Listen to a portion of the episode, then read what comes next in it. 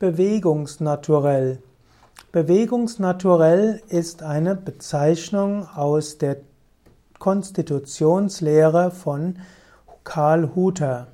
Karl Hutter hat die Naturelllehre begründet, hat diese aber aufgebaut auf alten Aussagen aus der Antike.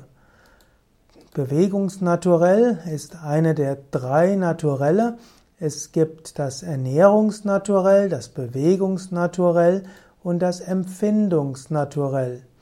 Und derjenige, der das Bewegungsnaturell hat, wäre derjenige, den man im Ayurveda als Pitta-Typ bezeichnet. Derjenige, der das Empfindungsnaturell hat, wäre derjenige, der im Ayurveda als Vata-Temperament bezeichnet wird. Und der, der das Ernährungsnaturell hat als Grundtyp, der wäre im Ayurveda der Kapha-Typ.